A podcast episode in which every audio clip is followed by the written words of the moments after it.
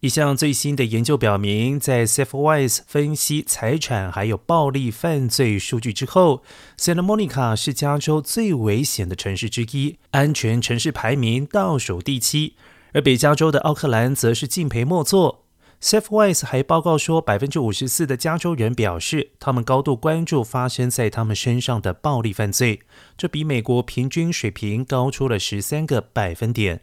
而事实上，数据显示，在加州每一千人发生四点四起暴力犯罪事件。加州的暴力犯罪率比起全国大部分地区出现飙升的状况算是稳定，不过仍然超过了全国百分之四点零的比率。因此，不难想象民众对于暴力犯罪的关注度提升。另外，加州财产犯罪率持续下降，从每千人二十三点四起下降了将近百分之九，来到每千人二十一点四起。而加州的整体犯罪率仍然高于全国的十九点六犯罪率，但有逐年下降的趋势。